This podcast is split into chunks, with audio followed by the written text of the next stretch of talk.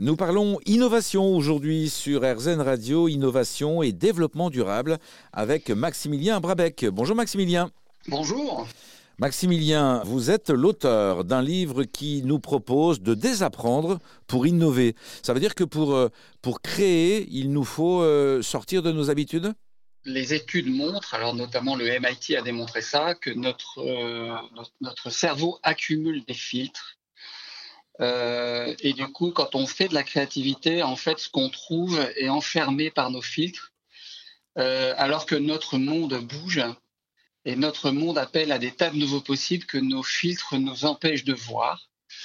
Et d'autres études montrent, par exemple, que c'est le biais aussi de l'intuition et le biais de l'intelligence collective, euh, les filtres collectifs dans l'intelligence collective euh, nous limitent. Alors on tombe dans ce qu'on appelle les biais du conformisme et on s'enferme dans nos croyances. Et la solution, c'est quoi? C'est l'audace?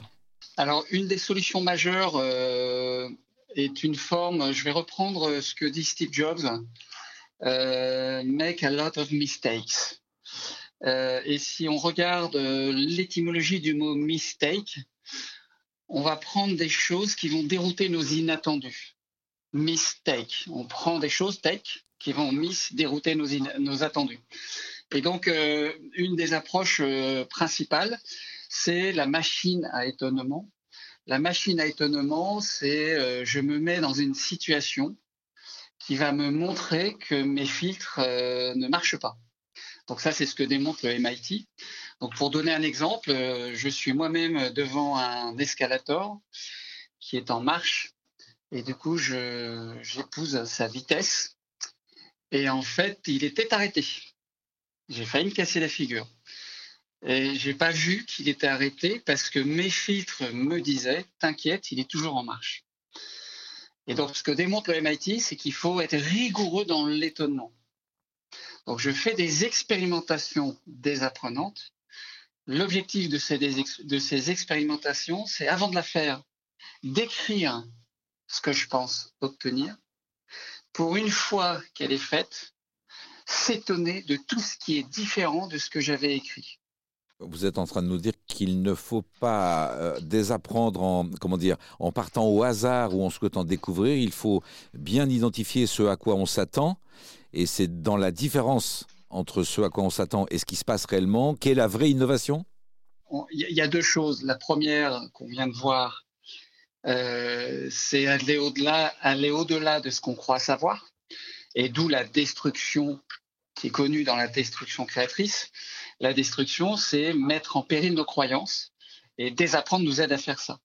Et il y a un autre aspect qui est aussi euh, lié à, il y a un autre levier, qui est d'aller chercher ce que je ne sais pas, que je ne le sais pas. Donc ça, c'est un autre levier. Donc ça, c'est des, des expéditions d'étonnement. Et le meilleur exemple que je relate d'ailleurs dans l'ouvrage, en fait, Jules Verne a écrit 125 ans à l'avance toute l'histoire de Apollo 11. Et tout le monde dit, waouh, quel visionnaire extraordinaire. Euh, et en fait, les historiens démontrent qu'il était curieux de savoir ce qu'il savait pas concernant ce que les astrophysiciens étaient en train de trouver. Et donc, il a passé un certain temps à aller à la rencontre des astrophysiciens, dont il comprenait pas grand-chose, pour essayer de comprendre ce qu'il savait pas. Et à partir de là, il a fait la synthèse de ce qu'il a compris avec eux. Et c'est ce livre, De la Terre à la Lune, qui relate à peu près dans tous les détails Apollo 11, avec 125 ans d'avance. D'où la bonne nouvelle, on peut tous devenir visionnaires. En s'intéressant à ce que l'on ce qu'on identifie comme étant ce que l'on ne sait pas.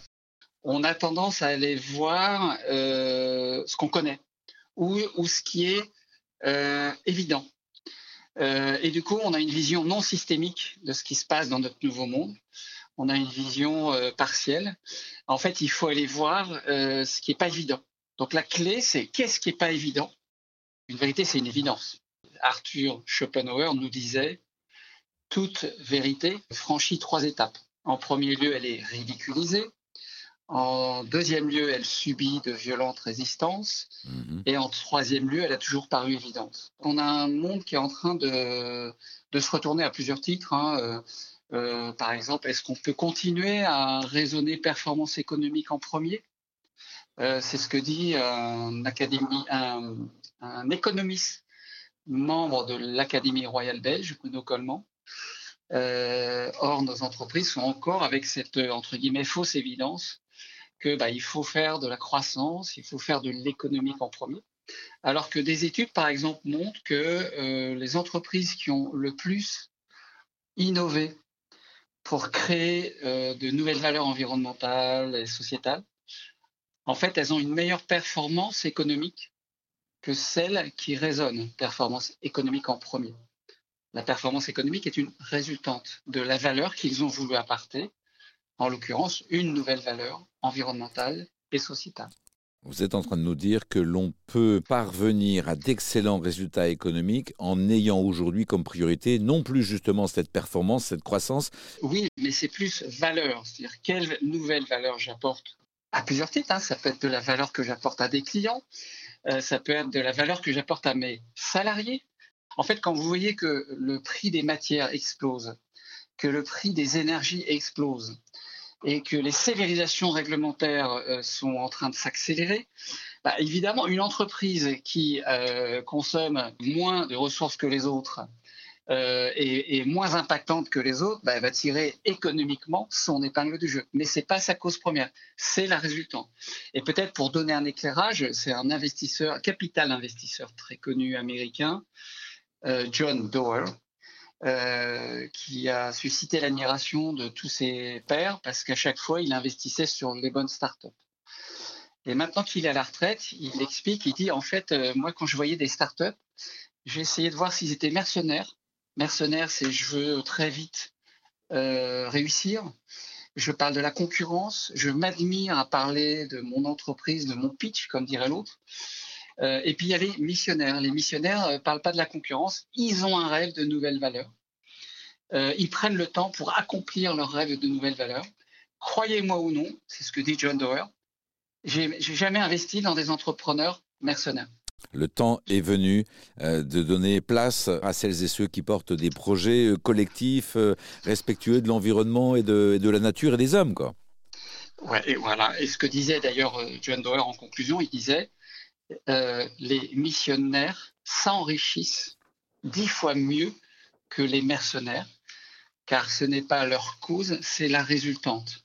Et plus que jamais, une entreprise gagnera à avoir un rêve à long terme de nouvelles valeurs qu'elle veut apporter, et il en résultera sa performance économique. Quelle nouvelle valeur veut-on apporter demain dans notre monde? Et évidemment, il y aura une valeur environnementale, mais il y a aussi la valeur salariée, par exemple. Désapprendre pour innover, livre paru aux éditions Mardaga, écrit par Maximilien Brabec. Merci Maximilien. Merci.